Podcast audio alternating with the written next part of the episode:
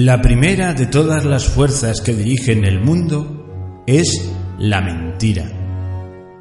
La civilización del siglo XX se ha basado, más que ninguna otra antes de ella, en la información, la enseñanza, la ciencia, la cultura, en una palabra, en el conocimiento, así como en el sistema de gobierno que, por vocación, da acceso a todos, la democracia pero aunque incompleto y sincopado, el papel desempeñado por la información en los hombres que deciden los asuntos del mundo contemporáneo y en las reacciones de los demás ante esos asuntos es incontestablemente más importante, más constante y más general que en épocas anteriores. Los que actúan tienen mejores medios para saber sobre qué datos apoyar su acción y los que experimentan esa acción están mucho mejor informados sobre lo que hacen los que actúan.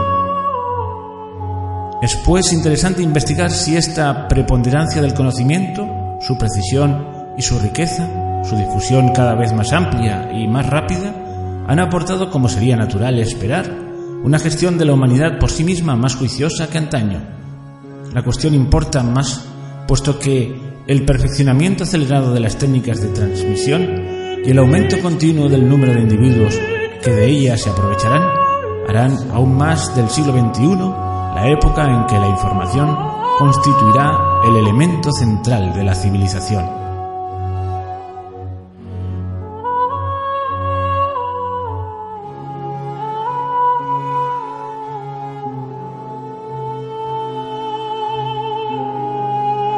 Así, de esa forma tan contundente, comenzó Jean-François Rebel su famoso libro El conocimiento inútil. Y he traído esta cita a colación porque el programa de hoy va de eso, del manejo de la información en la sociedad moderna, del poder de la información.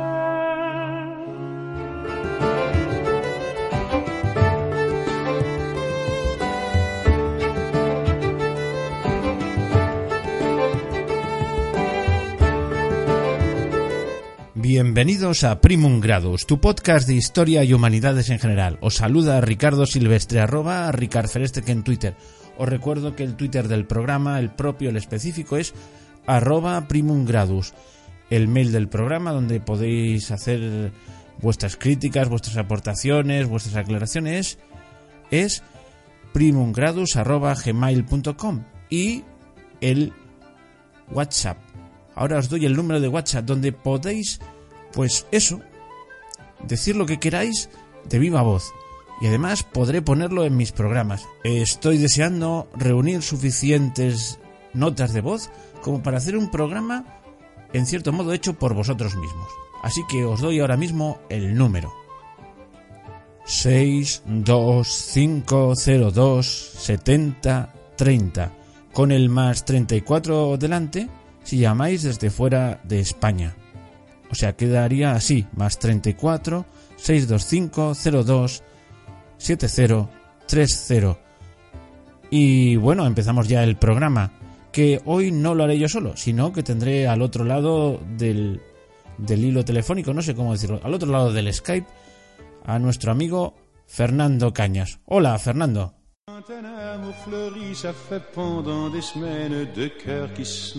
Eh, bien, jefe. ¿Y tú? ¿Cómo estás? Muy bien. ¿Y qué, qué haces en estos momentos? Ver al París. ¿París está ardiendo? ¿No has visto las noticias? Bueno, yo creo que se ha quemado un tejado. No, no, no. Si tú miras Facebook y las redes sociales estos últimos días, ha ardido la catedral hasta los cimientos y París, eh, y es irrecuperable.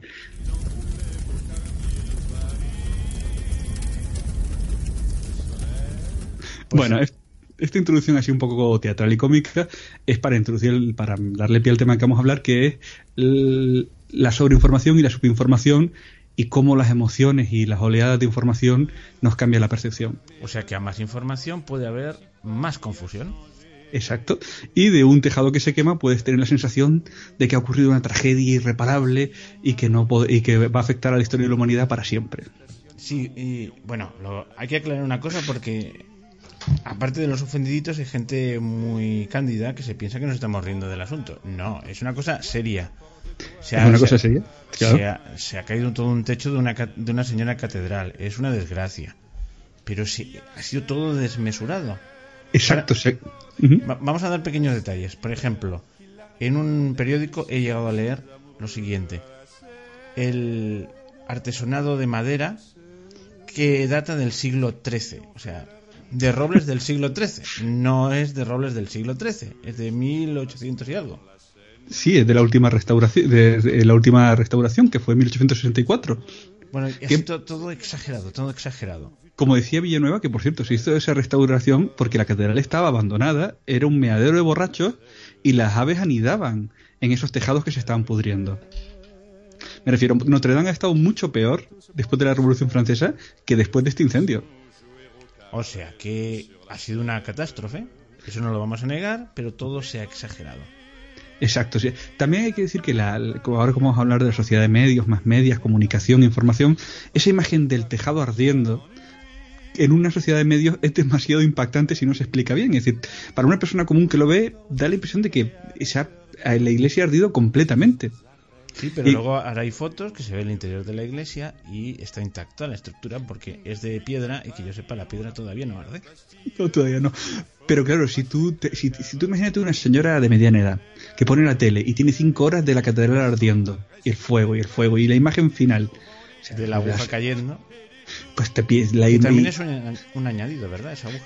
Eh, sí, claro, la aguja es una reposición, es decir, la original tenía aguja más pequeñita. Eh, durante el abandono de la Revolución Francesa se cayó y no pasó absolutamente nada. Y la reestructuración se hizo una para conmemorar la liberación de París de los prusianos. Los prusianos, sí, sí, sí, eh, bueno, no, los prusianos los invadieron luego, pero durante el Segundo Imperio es cuando se puso la, la aguja que tenía pretensiones políticas que no cumplió, porque todos sabemos cómo acabó la historia entre Napoleón III y los prusianos. Pero bueno, en esa época del Segundo Imperio, eh, la aguja cumplió una función de propaganda política. Bueno, pues nada.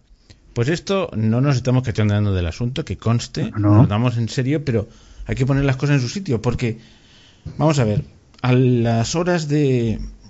¿Qué digo? A las horas, a los minutos de declararse el incendio, yo he visto todo tipo de informaciones y es que no tenemos tiempo para hacer la digestión de la, ante la avalancha de datos. Yo he de confesar, pero yo no lo llegué a verbalizar ni lo puse por escrito porque hay que, hay que serenarse. Yo pensé, hombre, en Francia hay una ola de atentados, de profanaciones de iglesias, etcétera, etcétera. Llevamos una temporadita guapa. Y yo lo primero que pensé es, digo, ostras, ahora se les ha ido la mano. Pero claro, digo, esto hay que, hay que esperar, hay que esperar. Efectivamente, no era eso. Bueno, algunos mm, se les pasó por la mente y lo pusieron en Twitter. Claro, pero es que ahí tenemos otro problema grave, que es el que vamos, y es la piedra angular de que vamos a hablar hoy, que es que eh, hay una diferencia muy grande entre la información y la comunicación. Es, y entre el hecho y el relato.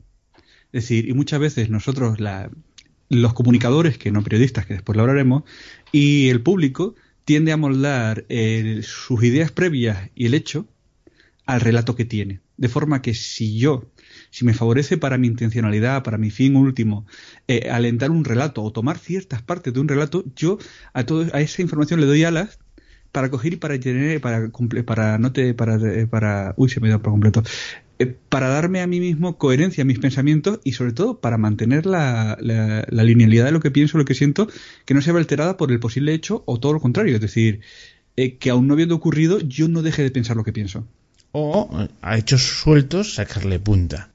Por ejemplo, yo he visto un vídeo de unos pretendidos musulmanes que he visto a saber si se estaban riendo de eso, que se estaban riendo de esto, y la catedral eh, al fondo, ardiendo. Visto saber primero si se estaban riendo de que se estaba quemando la catedral, ¿vale? Porque a veces uno ante situaciones puede hacer una broma absurda y no se está riendo. De eso le han sacado una punta. Y que conste que yo no soy de estos eh, dispuesto a, sí, a negar las cosas que ocurren. Las cosas que ocurren, pero es que pero yo no estoy seguro de que eso sea así. Ahí también tengo que decir que escribo un poco contigo porque ese vídeo creo que más bien refuerza un estado de ánimo porque cuando Al Jazeera empezó a emitir la, el incendio fue la única cadena que tuvo un montón de risas, corazones, pero miles. Entonces, al comentario de Al Jazeera, de, a, esa emisión de Al Jazeera, con comentarios de alegría, de los infieles se lo merecen, algún oportunista, sea verdad o no, cogió ese vídeo de los musulmanes riéndose y lo ajuntó a esa corriente que ya venía. Porque le va bien a su discurso. Claro, entonces, eh, a lo mejor son dos chavales que, le han contado una historia y se están riendo, pero ya como ha habido el hecho de que hay mil atentados contra iglesias en Europa, eh, hay gente llamando a la yihad todos los días y, y, la emisión de Al Jazeera tiene mil reacciones de risa y corazón, pues ya eso al que está ahí a la trinchera le viene, pero maravillosamente, ya lo tiene ahí que va como un toro, vamos. Claro. Lo que queríamos decir es que las, las, la información hay que digerirla y y analizarla en frío. Hay que dejar que el hecho pase y no sobre la marcha. Podemos poner más ejemplos. Esto era. Mm, esta vez hemos sido unos caraduras y nos hemos aprovechado de un hecho puntual para, para hacer el programa. Hemos, discrepo, contigo. Hemos hecho periodismo, que es. Hemos amoldado el relato a nuestros intereses. Y eso es periodismo. Vale, pero el podcast no tiene que ser así porque tiene que ser más intemporal, pero bueno. Es broma, es broma. Bueno, entonces ya estoy pensando... No, es que yo no soy periodista, no sé lo que seré. Eh, comunicador. comunicador. Bueno, es que yo no me dedico a esto profesionalmente. Ah, yo no me gano la vida. Has cogido un micrófono y te escuchamos de una persona, ya eres comunicador. Sí, más que muchos programas de radio de emisoras locales, por ejemplo. Eh, pues ya eres comunicador. Sí.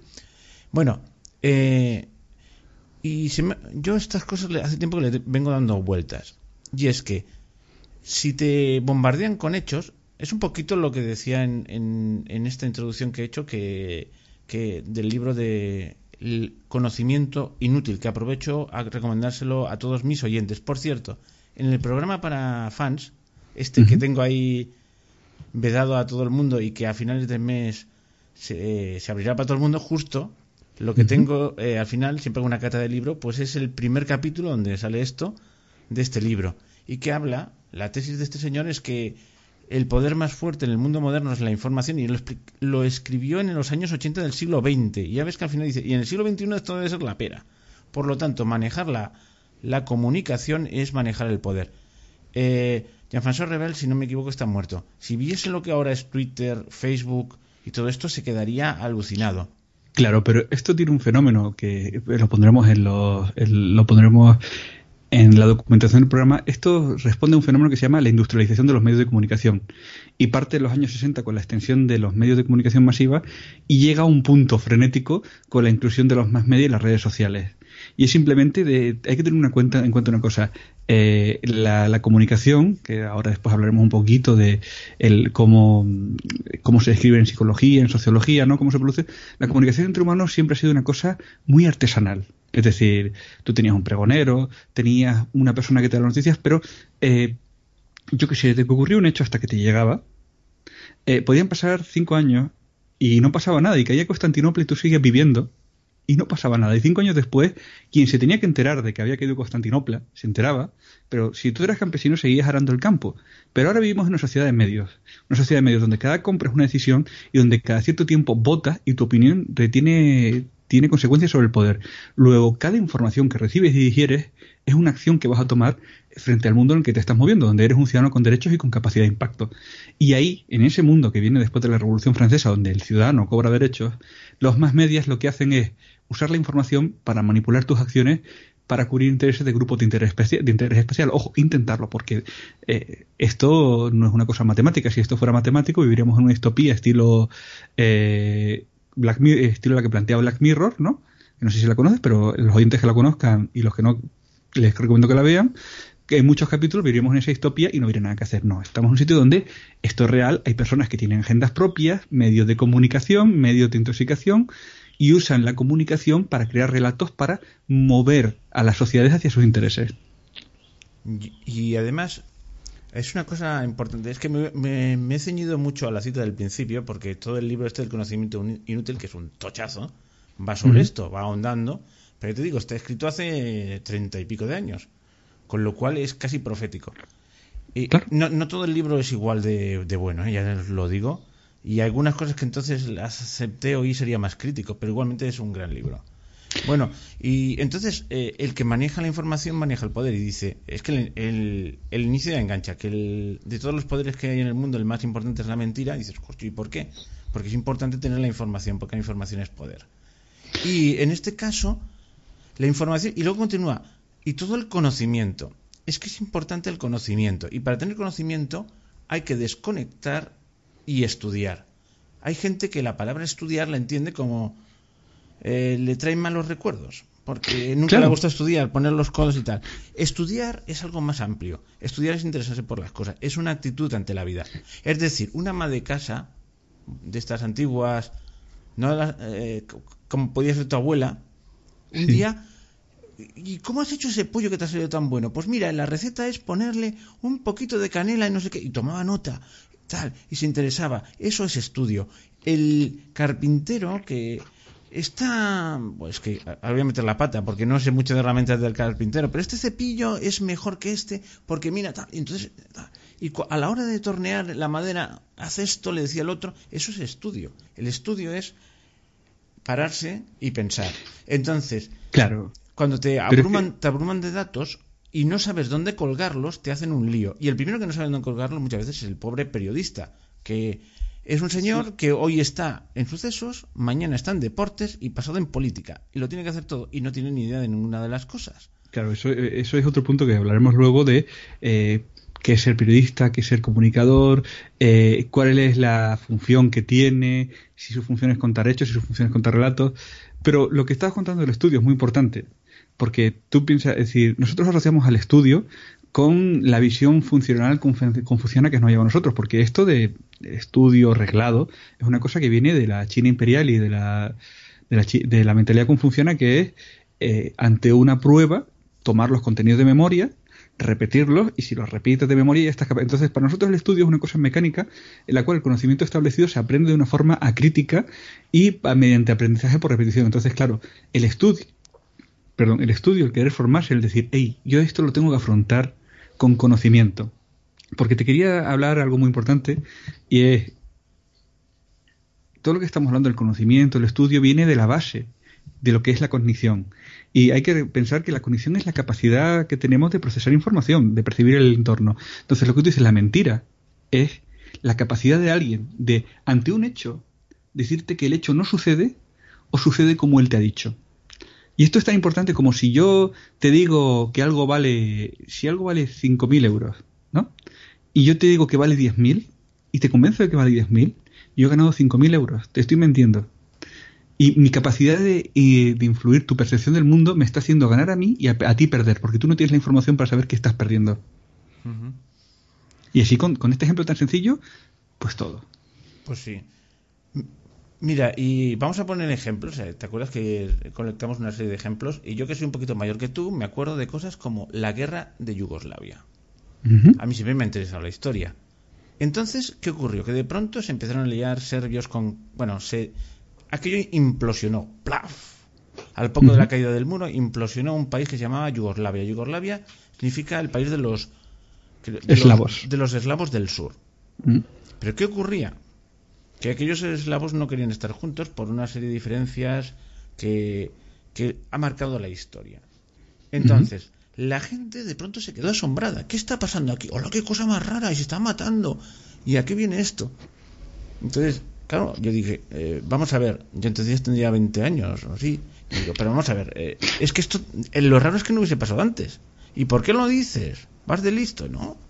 Vamos a ver, si uno sabe historia, sabe dónde están los Balcanes. Y para empezar, en al final del Imperio Romano, ahí justo estaba la línea divisoria entre el Imperio de Romano de Oriente, latín, eh, eh, griego, básicamente, y el de Occidente, latino.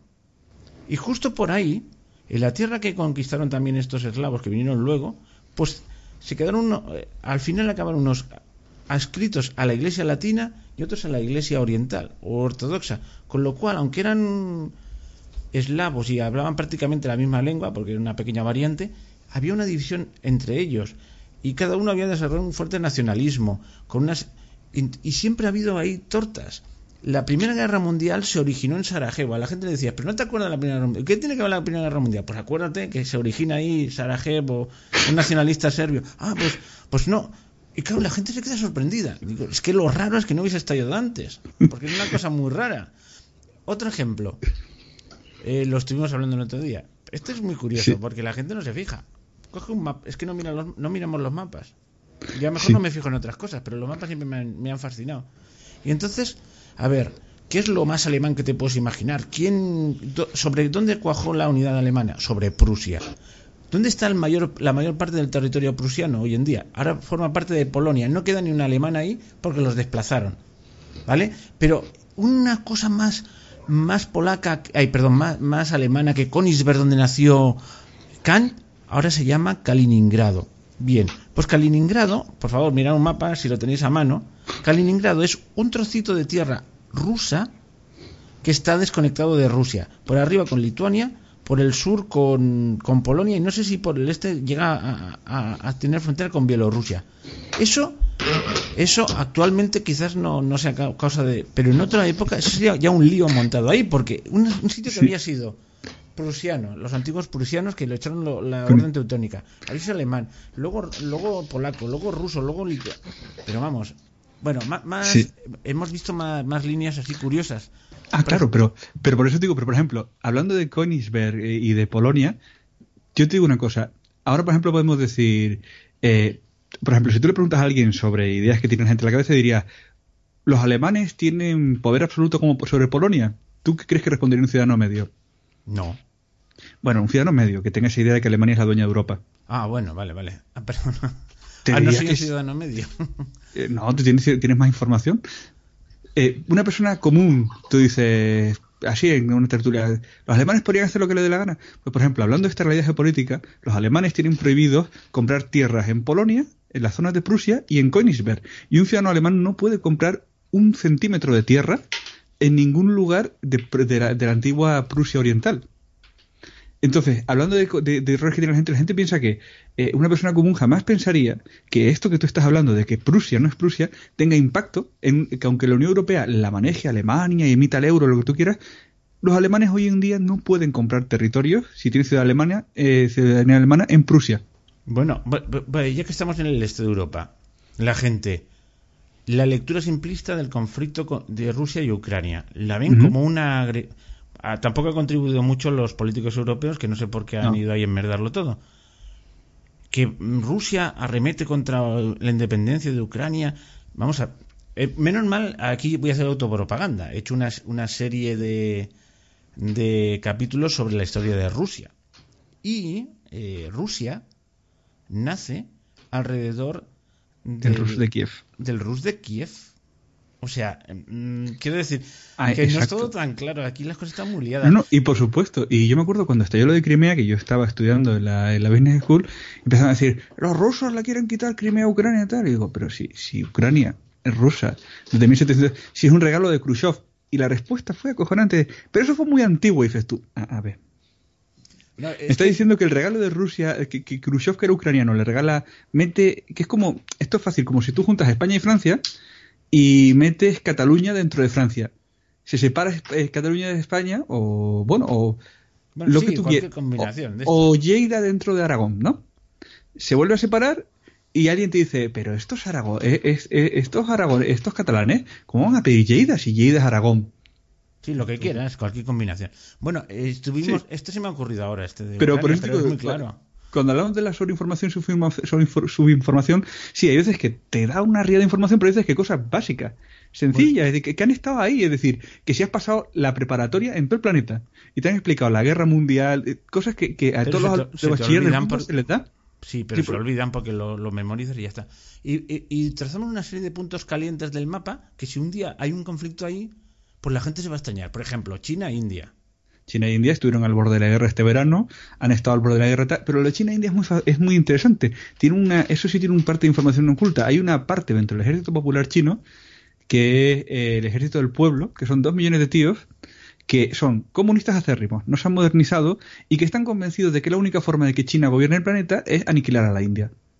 Hasta esto no lo sabía. Caramba, oye, de aquí vas al otro programa. Yo no sé cómo no tienes un podcast propio, de verdad. bueno, luego, otra línea importante es China, eh, perdón, India-Pakistán. Y estos llevan tiempo desde que se independizó la India, que tuvieron que dividirlo por aquello de Cachemira y tal. Y luego otro punto. Pero todos estos puntos son puntos realmente calientes que un día, si hay alguien que quiere distraer la atención, por ejemplo en China, en este caso nos estamos en China, pues puede eh, fijar ahí otro, Taiwán. La isla de Formosa, bueno, Taiwán, perdón. La China no continental. Eso es una reivindicación de China. Lo que pasa es que los Estados Unidos lo mantienen. Bueno, o el, el, peor punto de Asia. Eh, el, el, sitio más conflictivo de Asia, Japón. Japón tiene un conflicto con Rusia en la Sajalín, con China en las islas del Mar del Coral y con Estados Unidos con las bases que tiene. O sea, a, cualquiera que los cuatro actores se estabilicen y los japoneses tengan una oleada de nacionalismo, eh, te salta el conflicto y dices, ¿cómo puede ser si son gente pacífica? Sí, también, sí, todos somos pacíficos hasta que pasa algo. Y luego tú me hablabas de África, pero yo África es una ah, que no lo entiendo. eso es una cosa que te puedo... Hay mil cosas de África que podríamos estar del Congo, de la Etiopía cristiana, porque la gente, por ejemplo, ¿cuál es el único país de África que no fue, fue colonizado hasta que Mussolini se le cruzó la cabeza? Etiopía.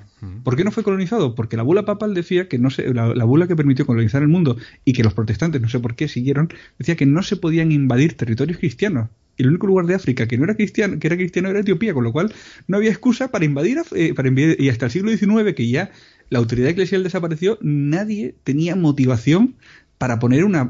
Pero los portugueses nunca, los ingleses, los holandeses, jamás tuvieron una mínima motivación para poner un pie en Etiopía porque era un lugar cristiano y no iban a tener la aprobación papal.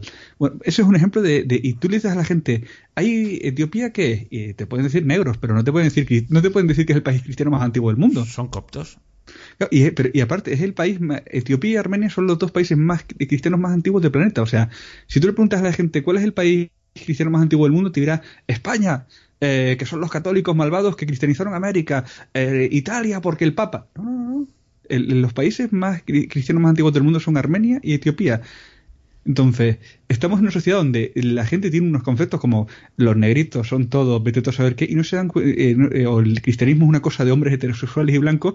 Pues no, el, cristianismo es una cosa de señores con piel oscura y etíopes, que, Son los, que son la gente más creyente y con el cristianismo más antiguo del mundo. Con esto que hemos comentado ahora aquí, lo que queremos decir es que hemos dado algunos sitios donde si un día queda hay un conflicto, pues no pongas cara de ¡ay, qué cosa más rara! Ha salido de la nada. Bueno, y Etiopía tiene mucho más tela, porque Etiopía es un lugar que se está convirtiendo en el taller textil de China. Con lo cual es un país cristiano, eh, con la tradición más antigua y que se está alineando con una potencia antimusulmana declarada, porque en China el, Islam ha sido declarado enfermedad mental. Y si tú tienes confesión islámica, te mandan a un campo de reinternamiento. Entonces, un país como Etiopía, cristiano antiguo, donde las fábricas textiles se están instalando, pero a lo mejor un día pasa algo con Somalia, que es el, lugar más descompuesto del mundo, con Islam radical, y la gente diría, pero ¿de dónde sale esto? O, por ejemplo, una cosa que de la que hablamos en el programa, por ejemplo, ¿cuál es el lugar donde está ocurriendo más racismo de toda África? En Sudáfrica. En Sudáfrica, que es uno de los países más ricos, y ahora en Botswana. En Sudáfrica llega a tener incidentes en que los inmigrantes eh, de Zimbabue y de Centroáfrica se tienen que esconder en iglesias protestantes, y algunas las quemaron con gente dentro, porque los sudafricanos son ultra racistas con los otros africanos que vienen eh, huyendo de la miseria a la relativa prosperidad sudafricana. Y ese es un conflicto, es decir, el conflicto latente entre eh, Mozambique, Sudáfrica, eh, Botswana y Zimbabue y los países, eh, todo lo que está un poquito más al norte, es una cosa que no se habla, pero ahí se está dando un polo de desarrollo y un polo de infradesarrollo que va a estallar en 20 años y algo que a la gente, para ellos son todos morenitos, y ahora dile tú un sudafricano que es igual que un tipo de, Zimbabue. Vas a ver lo que te dice. No, hombre, por favor, no somos lo mismo, ¿no? te voy a decir, nosotros, yo tengo una tradición... no, es lo, mismo que un Tutsi y esas cosas. Eh, y un, y un país como, como Zimbabue, que tiene una. Es decir, eh, en, la diferencia de renta entre Zimbabue y Sudáfrica es una, es una de estas rentas, pues como la que puede haber entre México y Estados Unidos. Es decir, y eso, esos desequilibrios provocan consecuencias o entre España y Marruecos. entonces, Pero, entonces, pues, es como si te dijera, España y Marruecos, Mediterráneo, tampoco tiene que haber mucha diferencia. Pues si la, si la hay, si la hay entre un país protestante como Sudáfrica, con una mayoría protestante, aunque sean negros, y un país que todavía sigue teniendo costumbres tribales y con una dictadura comunista, pues hombre, alguna diferencia hay. Pero son cosas que, que mañana, si mañana hay un, un genocidio, una crisis, eh, la gente es como cuando de repente eh, empezaron la crisis en Sudáfrica con los granjeros blancos y la gente se asustó. ¿De qué viene esto? hombre, es que la esposa de la esposa de Mandela, el premio Nobel de la Paz maravilloso, era una terrorista que le ponía eh, eh, el bombas lapa al cuello a la gente y se reía. Y una parte del, partido Mandela eran unos tipos eh, que eran lo contrario al apartheid, racistas, y esa gente sigue ahí, y ha seguido ahí, ¿no? y no se desmanteló cuando, cuando se produjo el momento de concordia. Igual que tampoco te puedes extrañar de que los Boer que llevan armados desde, bueno, la guerra Boer, a que le gusta la historia la sabe, o sea, Ahí se inventaron, bueno, no sé si se inventaron, pero se pusieron de moda los campos de concentración. Hay unas imágenes impresionantes de niños, no negritos, sino blanquitos, rubitos, que se le ven las costillas, o sea, prácticamente muriéndose de hambre, muriéndose de hambre en un campo de concentración inglés. Inglés, con los Boer. Pues, es increíble. los Boer no se van a ir por las buenas de, de Natal. O sea, llevan, llevan allí 300 y casi 300 años. O sea, entonces, si dentro de un tiempo pasa cualquier cosa en, en, la, en, la, en el territorio más profundo de, en la zona ay, lo he hecho fatal. Eh, en la zona de más abolengo, donde se llevan asentados los Boers 300 años, nadie se puede asombrar. Y son los que apoyaron el apartheid y son los que eran más racistas y los más africanistas, que es una porque el movimiento africaner es una cosa que a nosotros nos suena mucho es muy rara, pero supremacismo blanco en África lo hay.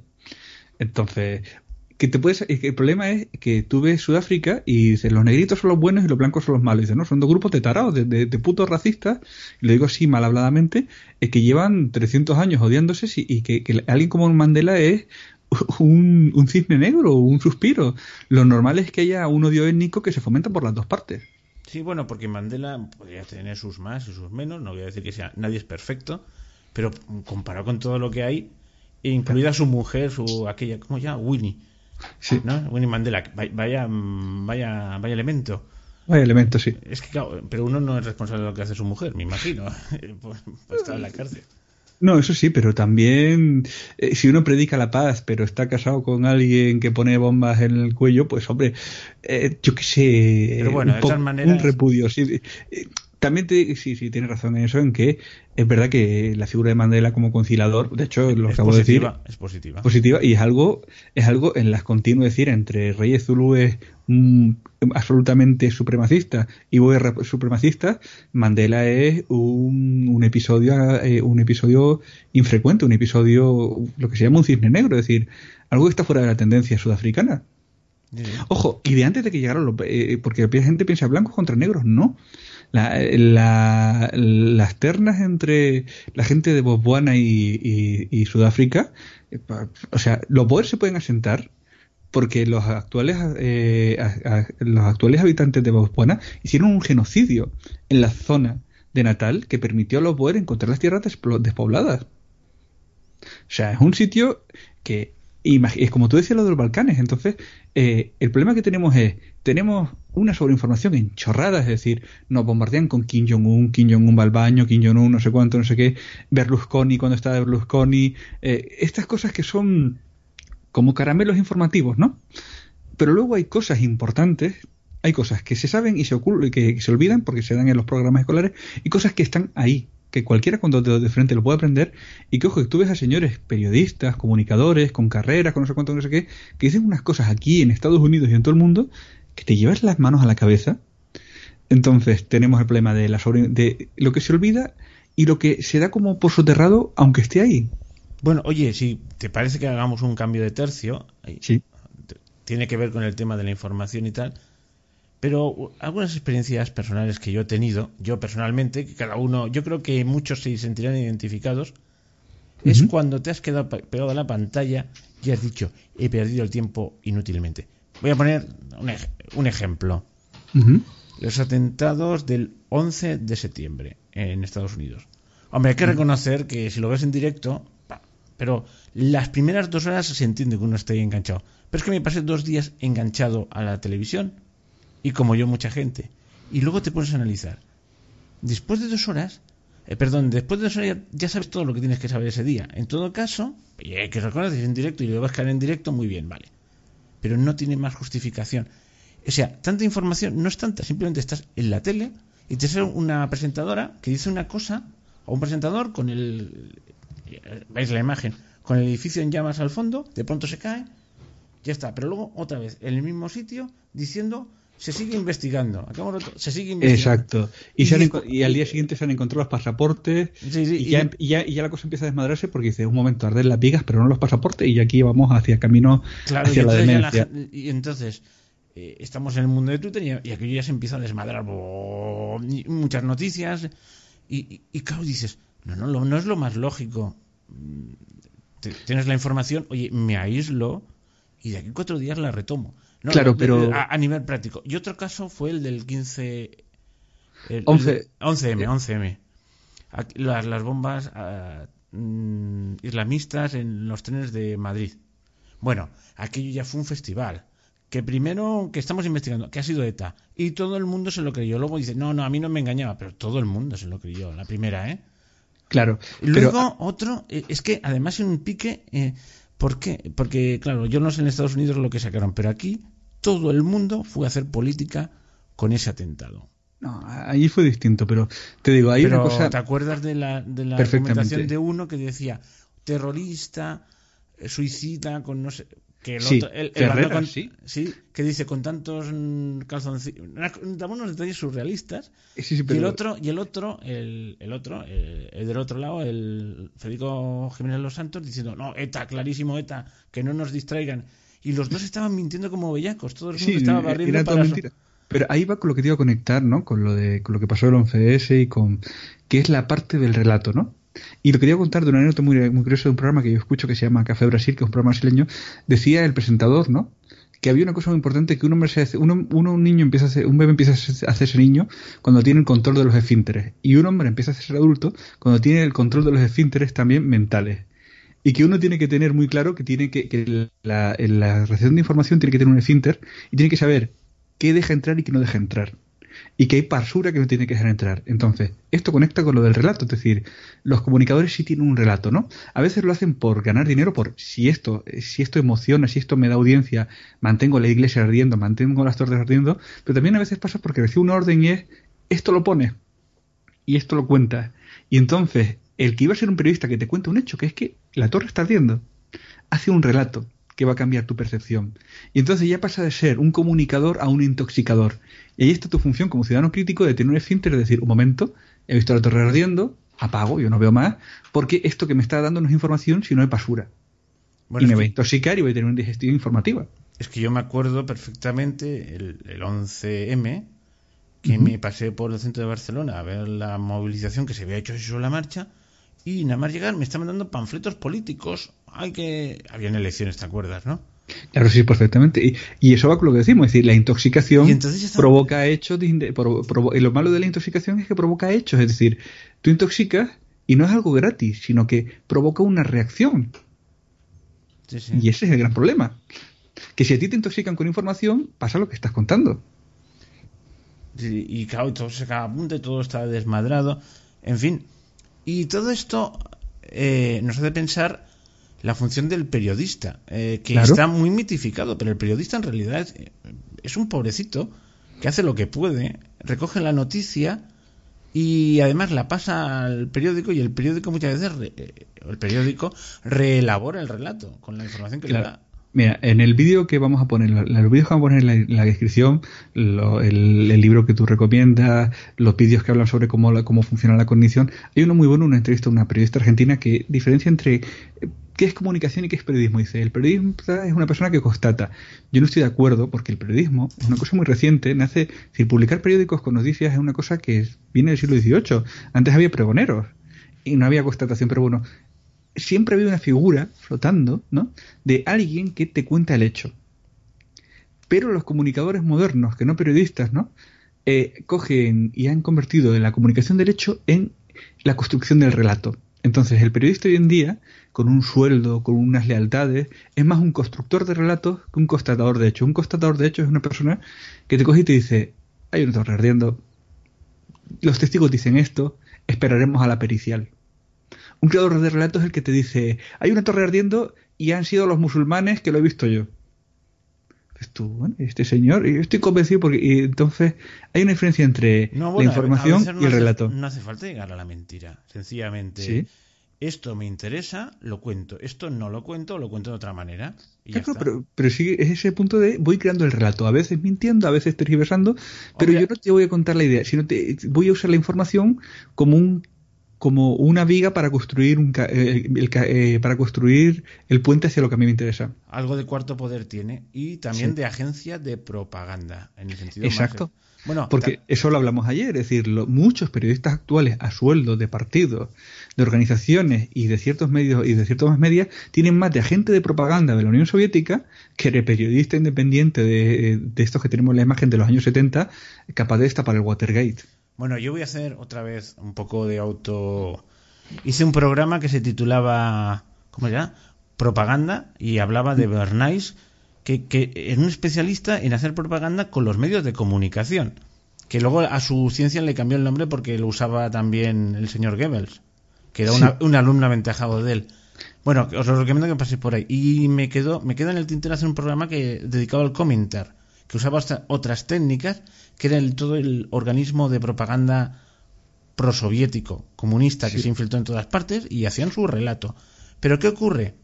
Que estos relatos se basaban en los medios de comunicación tradicionales, en los grandes grupos de comunicación, que lo, habían, que lo, que lo han copado todo hasta hace muy poco. Y ahora hay algo que se les ha escapado, que son las redes sociales. Y el hecho de que yo voy con mi móvil, yo que sé, en Venezuela, por ejemplo, ¿eh? ahora se me ha venido en la cabeza todas estas cosas que hacen los tíos de la moto, no me acuerdo cómo se llaman. Los colectivos. Los colectivos que van pegando tiros a la gente. Pues antes, si dominabas, eh, claro, dominar los grandes medios de comunicación significa que si el señor Maduro quiere que eso no salga, pues secuestras a los periodistas, que son los únicos que tienen la cámara, y ya está. Pero ahora cualquier tío con un, con un móvil te lo está retransmitiendo. Y eso es bueno pero claro, a los grandes medios de comunicación les ha puesto muy nerviosos porque ya no controlan el relato. Bueno, te puedo decir una cosa. Me puedo poner conspiranoico aquí por una cosa que leí del Club Bilderberg y no creo que tal. Pero hubo una reunión cómica del Club Bilderberg que yo me estuve riendo cuando, cuando lo leí, ¿no? El Bilderberg se reunió, ¿no? Y cuando, en la reunión de hace un año y pico del Bilderberg, uno de los puntos era eh, paliar los efectos negativos de la injerencia de mensajes no deseados y no controlados de agentes externos a nuestro control en las redes sociales. Y yo cuando leí eso me partí de risa porque decía, ¿en serio estos tíos que van de poderosos? ¿No han pensado que si le ponían una tableta a cada redneck del puto planeta, la gente de RT o los rusos no iban a poder coger y crear un mensaje intoxicado viral a un coste mucho menor? ¿En serio de verdad son tantos? Yo no, puedo creer que sean tan tontos, pero yo creo que si hay un... O sea, había una dentro de la dinámica que no se puede controlar y dentro de a veces estas dinámicas que son inducidas no había una idea de eh, hey si le ponemos a cada persona un terminal estilo 1984 podremos darle el mensaje que queramos lo que nunca pensaron es un momento si el sistema no es vertical como la televisión entonces podrá haber respuesta y podrá haber mensajes intoxicados. Porque es lo que tú cuentas renovado. Es decir, antes, para influir, tú tenías que meter mensajes subliminares con un presentador de la CNN que te hacía una nota que subverticiamente iba hacia lo que los soviéticos querían. Pero ahora no, ahora solo tienes que fundar RT. ¿Para qué vas a meter a nadie en la CNN o en la ABC? Y te lo retuitean cuatro que les gusta. Exacto. Y, cuatro, y cuatro por cuatro por cuatro por cuatro. Y, y, es lo mismo, pero lo que te quiero decir es lo mismo, pero ahora es mucho más fácil. Sí, sí, pero Mm, lo que quiero decir es que a veces me hace gracia la hipocresía que la lucha contra las fake news, eso se llama censura. Porque mira, porque ya sabemos que alguien va a hacer pero es que ante las fake news era un relato muy bien estructurado y muy serio que le hacían las grandes compañías que estaban a sueldo de los políticos. Bueno, eh, a mí lo de las fake news me hace mucha gracia porque simplemente es un intento de censura y si alguien se lo cree, para empezar que a la gente las fake news le hacen gracia y no piensan que es un problema, la gente en común, pero lo de la lucha de las fake news es una cosa, tú sabes cuando podríamos decir que empieza la fake news, hombre, las fake news empiezan en Babilonia, pero podríamos hablar en, nuestro mundo... Pero, en nuestro mundo moderno, ¿sabes cuándo empiezan las fake news? Por ejemplo, podíamos, la primera campaña conocida, César. A César le decían que se travestía, le llama, decían, que, decían que estaba calvo. Que, que, se vestía de mujer y que le gustaba más que le gustaba más ya sabes esta que otra cosa y César se pasaba combatiendo esos rumores y eso, eso eran fake news De aquella o sea, y, te imagínate a, César en el foro, dice, hay que prohibir la fake news porque nadie puede decir que me he Eh, fake news, fake news, pues no, o sea, eso de coger y que alguien diga, pues eh, a César, eh, César es la reina de Egipto, pues eso se decía. Y, un legionario encabronado, un partidario de Craso, podía coger y soltar en el foro que César era la reina de Egipto. Sí, sí. Y, eso era una fake news. pues como le pasa a las fake news actuales, tendrá que tener la parte de la que toca el imaginario, y tendrá que tener eh, su parte de, eh, no de realidad, sino de relato bonito que puede comprar el que lo quiere escuchar. Porque a una persona que piensa que César es un dictador, si le dices que es la reina de Egipto y se lo dices bien, pues se queda prendado y va y lo cuenta a todo el mundo. Y dice, pues y César, mira, y se ponen los pendientes así, y tal, y no sé cuánto, no sé qué, y no tiene honor, y no sé cuánto. Pero bueno, ahora, perdona, al tiempo moderno Ahora hay gente, es que hay que acabar con cosas tales como el tierraplanismo, que es una barbaridad. Bueno, vamos por partes. Primero, punto uno. Si alguien, si alguien está dispuesto a creérselo, es que de verdad, pues, ¿qué le vas a hacer? Es que pues, tierraplanismo a tope, vale, pues ya está. Es que es una chorrada inmensa. Vale. Eh, eh, y, ¿Y qué? Es que la libertad entraña riesgo. Sí. Es que o estás dispuesto a asumir el riesgo o no tienes libertad. Es que eso está clarísimo, porque Luego, dos. Vamos, eh, entonces dice, el mensaje subliminal que te, dice, que te dicen es los medios serios. ¿Y cuáles son los medios serios? Los de siempre. ¿Qué, tienen de serio? Hoy, ahora mismo, mm, antes que te he dicho que mientras estaba esperando estaba, eh, la comunicación contigo, estaba viendo un vídeo en YouTube. Y un vídeo en YouTube que hablaba sobre, sobre temas parecidos a esto. No hablaban de esto, pero ha salido un tema parecido. mira, y ha salido el siguiente caso. Eh, me parece que era en Canadá, un tipo, de uno gordito, de unos 50 años, casado, con tres hijos. Bueno, la habrás oído. De pronto dijo que en realidad era una niña de 7 años. Lo, has oído, ¿no? Es que parece una noticia inventada. Pero no, es que yo cuando lo oí, eh, tiene un tiempo ya, entonces ella es una niña de 7 años atrapado en el cuerpo de un hombre de 50 y pico Además, Con, rasgos goriloides, hay que decirlo. la cuestión es que dejó a, sus, a su mujer, a sus hijos, se puso una peluquita, se vistió de niñita y lo adoptó una familia porque tenía... Eh, claro, entonces, claro, entonces estaban analizando los titulares de los periódicos serios. El país, de aquí, de allá. Eh, bueno, eh, ya aquí lo buscas por internet y lo ves, los periódicos serios. Y entonces pone el había uno que era para, para mojar pan, ¿eh? El extraordinario caso del hombre que se ha transformado en una niña. Y entonces, claro, dice, ¿pero cómo que este hombre se ha transformado en una niña? Y lo dicen tan... tan este tío está como una regadera, pero no puede decir lo contrario. Ese es el periodismo serio, el que te dice el extraordinario caso del niño, del hombre que se ha transformado en una niña de siete años. No, pues nadie es capaz de llevar la contraria. Claro, Ahora, tú y yo nos estamos riendo, esto es un espacio de libertad. El tuitero que dice, pero ¿de qué vas este tío? Está como una regadera, eso sí, te pueden censurar. Los periódicos han aceptado ese relato impuesto desde arriba, los serios, los que... Mm. eso, va contra el sentido común. Bueno, pues para que un ejemplo. Eh, y entonces, estamos con que llega un señor que se llama Trump. Mira, eh, Trump... Mm, es que defender a un político, sea el que sea, es muy difícil. Pero Trump nos ha dado una lección, vamos a sacar lo positivo ¿eh? No sé, es que a veces eh, es que no se me ocurre. Eh, bueno, un, tipo puede ser impresentable, pero, pero, no, no, pero el, empleo, el empleo está en máximos históricos y la solicitud de ayuda está en mínimos históricos. Pero sí, sí, exacto. Y luego, sobre todo, la hipocresía de los que se le ponen en contra por causa de las fake news.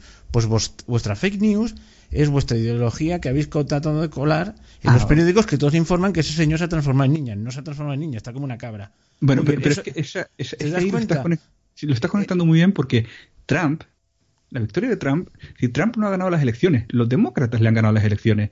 Porque Trump lo único que ha hecho es decir, se ha generado tal incorrección política, y tal eh, eh, atmósfera de histeria, tal atmósfera de corrección política que Trump sabe cómo funcionan los terminales mediáticos y los tabúes intocables de ciertos grupos mediáticos y sociales y tocándolos, tocándolos, diciendo simplemente eh, lo que tenía que decir en el momento preciso, generando contraolas, ¿no? Hay olas de opinión como la que tú dices, es decir, esto es normal.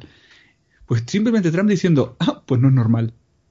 Es, decir, es, que es lo que todo el mundo dice, pero no puede decirlo porque... ¿Cuándo, cuándo, cuándo cogió y empezó a despegar Trump? Cuando se burló de un periodista paralítico. El tabú de los tabúes.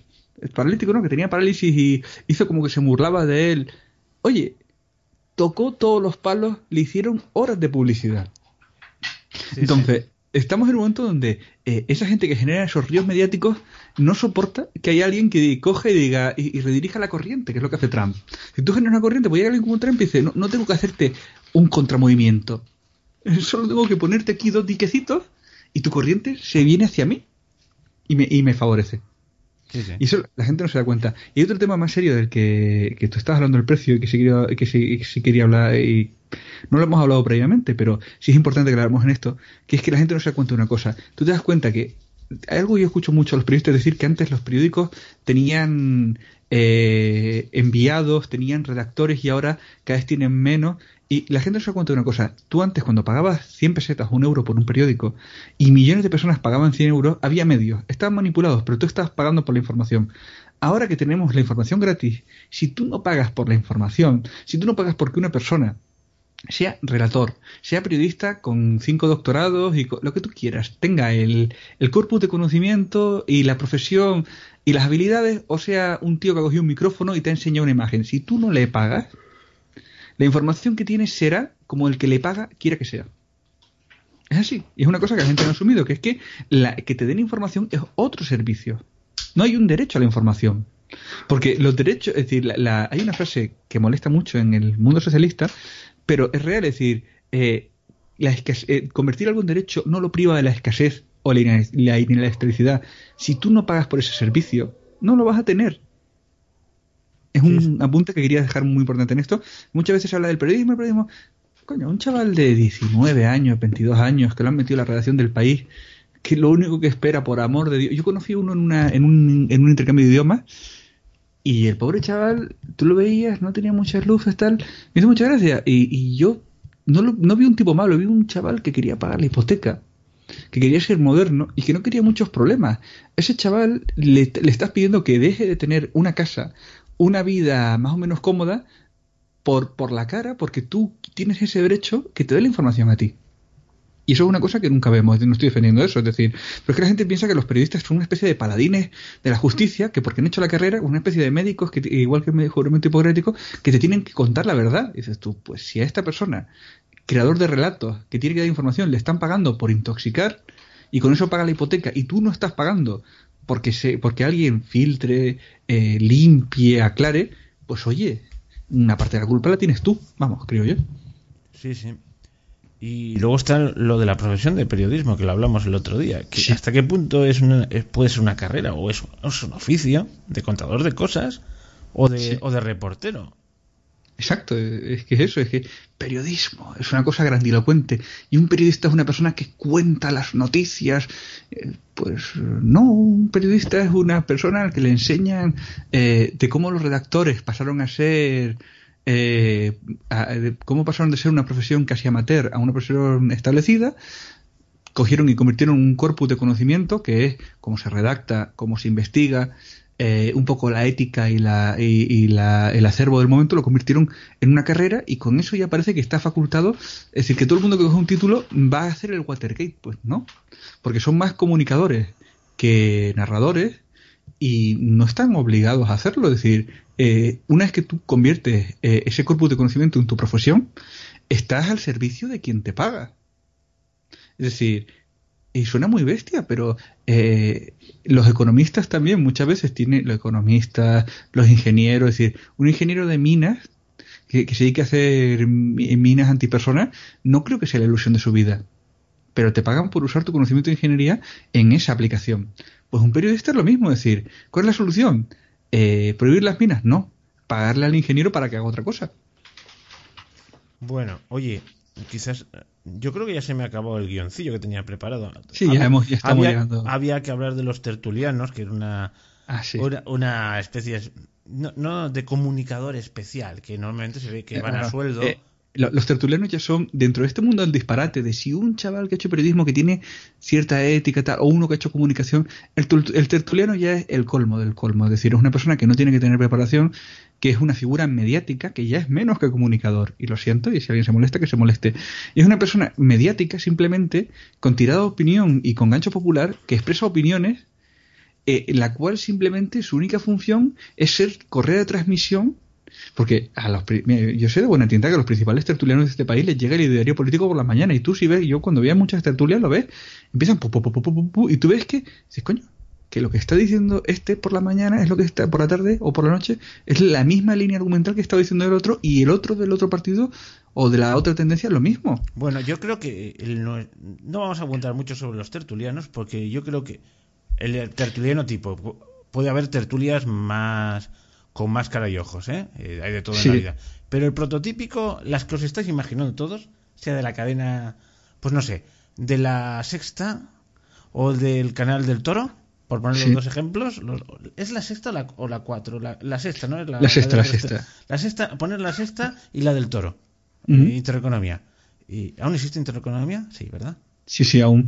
Está súper endeudada, pero aún existe. Vale. Eh, entonces, mira, mira una tertulia, las respectivas tertulias. Todos tienen un tío del otro lado para disimular. ¿eh? Eso es cierto. Que yo me acuerdo que la primera vez que vi a Pablo Iglesias lo vi en Intereconomía. Eh, bueno, pues estos señores, hay, hay unos que su máxima función es indignarse. ¡Oh!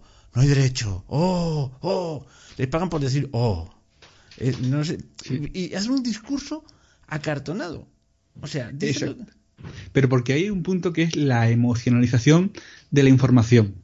Entonces, estas personas lo que intentan es decir, en los links hablaremos de la cognición, ¿no? La cognición tiene un punto emocional, ¿no? Tiene un punto racional en el que tú coges y es, sota, caballo y rey, ¿no? Y estructuras el conocimiento de forma encadenada. Pero cuando tú tienes emociones, ¿no? Ya el, el, el, conocimiento no, forma, no va de forma lineal, sino que va de forma emocional. Y eso, si yo te toco a ti la emoción, borro la razón, ¿no? Entonces, el indignado ese, dentro de esta marea del moldeado de la opinión que estamos hablando, pero no estamos diciendo que sea tan terrible, estamos diciendo al revés, que es que si te quieres informar puedes, pero bueno, que esto está ahí, ¿no?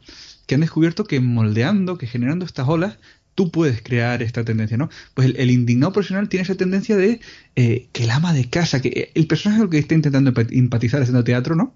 Ese se coge, se mimetice y apague el juicio racional y crea en la opinión que le está dando. Creo que la, la, la, vamos, es la función de, lo que entonces y como tú dices, tú lo ves, ah, esto es no sé cuánto, porque es que los niños o eh, cualquier cosa, es decir, la, última que salió este que decía, eh, por ejemplo, lo que tú hablas de, la emocionalidad, el tipo que coge y dice en, en un medio de izquierda que votar a Vox, Vox es el partido que se vota con dos carajillos de más, no sé cuánto, no sé qué. Ah, Eso, del, cuarto del cuarto gin del cuarto gin tonic. Eso es simplemente tocar la emoción. Es decir, tú no puedes decir, eh, una, una argumento racional es, a este partido no se le puede votar por esta medida, esta medida, esta medida, esta medida. Pero no, esto es lo mismo. Es decir, y conectando con eso es como los que salen ahora que está en auge esta formación diciendo es que son comen niños por la noche tal pero igual que cuando nació Podemos que salían diciendo los de los de no es que no puede ser porque son chavistas porque no sé, no sé cuánto no sé, ah, es lo mismo lo mismo lo de otro, es decir, es yo te toco la emoción y ya no tengo que apelar a tu razón. Hmm. Bueno, pues yo creo que ya podemos ir acabando porque se nos ha acabado el guion. No sé, si ¿quieres añadir algo más? Ah, sí, el programa yo creo que ha estado bien, espero que la gente lo haya disfrutado.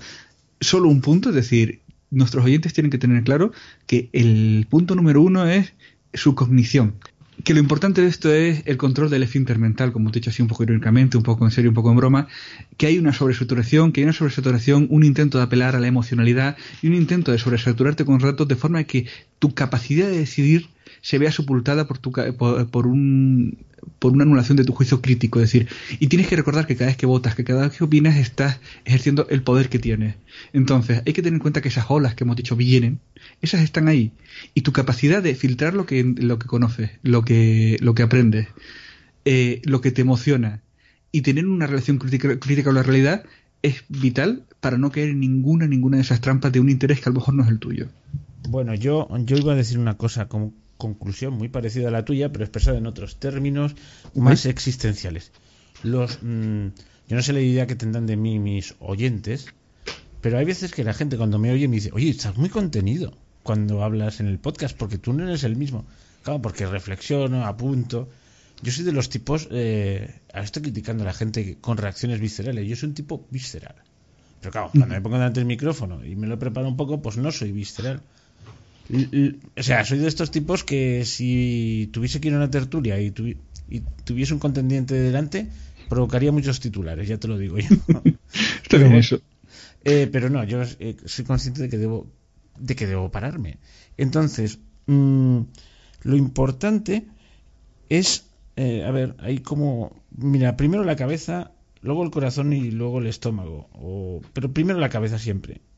Y a veces el estómago por encima del corazón. A mí una vez me, me hicieron una explicación muy sencilla. Mira, el hombre es un ser racional y está condenado a ser racional. Es decir, no se puede llevar por el instinto. Si lo, si lo intentas, no lo consigues. ¿Por qué? Porque el instinto en los animales está perfectamente perfectamente encauzado. Es decir, el perrito, cuando entra en celo, entra en celo. Pero cuando se acaba el celo, se acaba el celo. ¿Me explico, no? El hombre no es así. No, el instinto puro no funciona, tiene que poner la cabeza. Entonces, primero, y, alguien me decía, mira, mira un perro, siempre ponía el ejemplo del perro. La cabeza, el estómago y los mismísimos están al mismo nivel. Pero no, el hombre está. Entonces, lo que quiero decir es que cuando recibes una información que se quede en la cabeza y que y en el corazón es bueno que esté, porque si no, no seríamos humanos. Pero primero que pase por la cabeza y poner el corazón donde lo has de poner, pero siempre dominado por la razón. Y luego el estómago y otras cosas que hay más abajo, pues también hay que ponerlas, pero después de, ese tamiz. Es muy importante no dejarse llevar por. Y lo dice uno que normalmente se deja llevar. O sea, que soy impetuoso, que, que soy reflexivo. En, caliente soy bastante impetuoso. Pero hay que reconocerlo que primero la cabeza, pensarlo, y si ves que no te puedes controlar, salte de ahí, salte de ahí.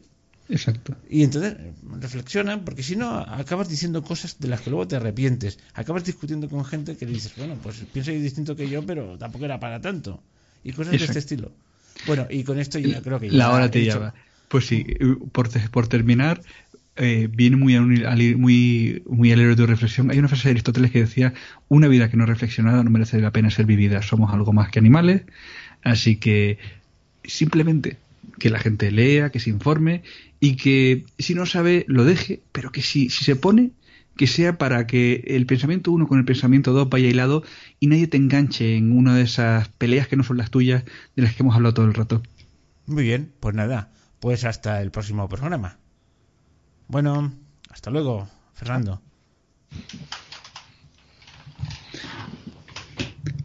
¿Ya? Sí, sí, espera, que voy a desconectar un segundo, ¿eh?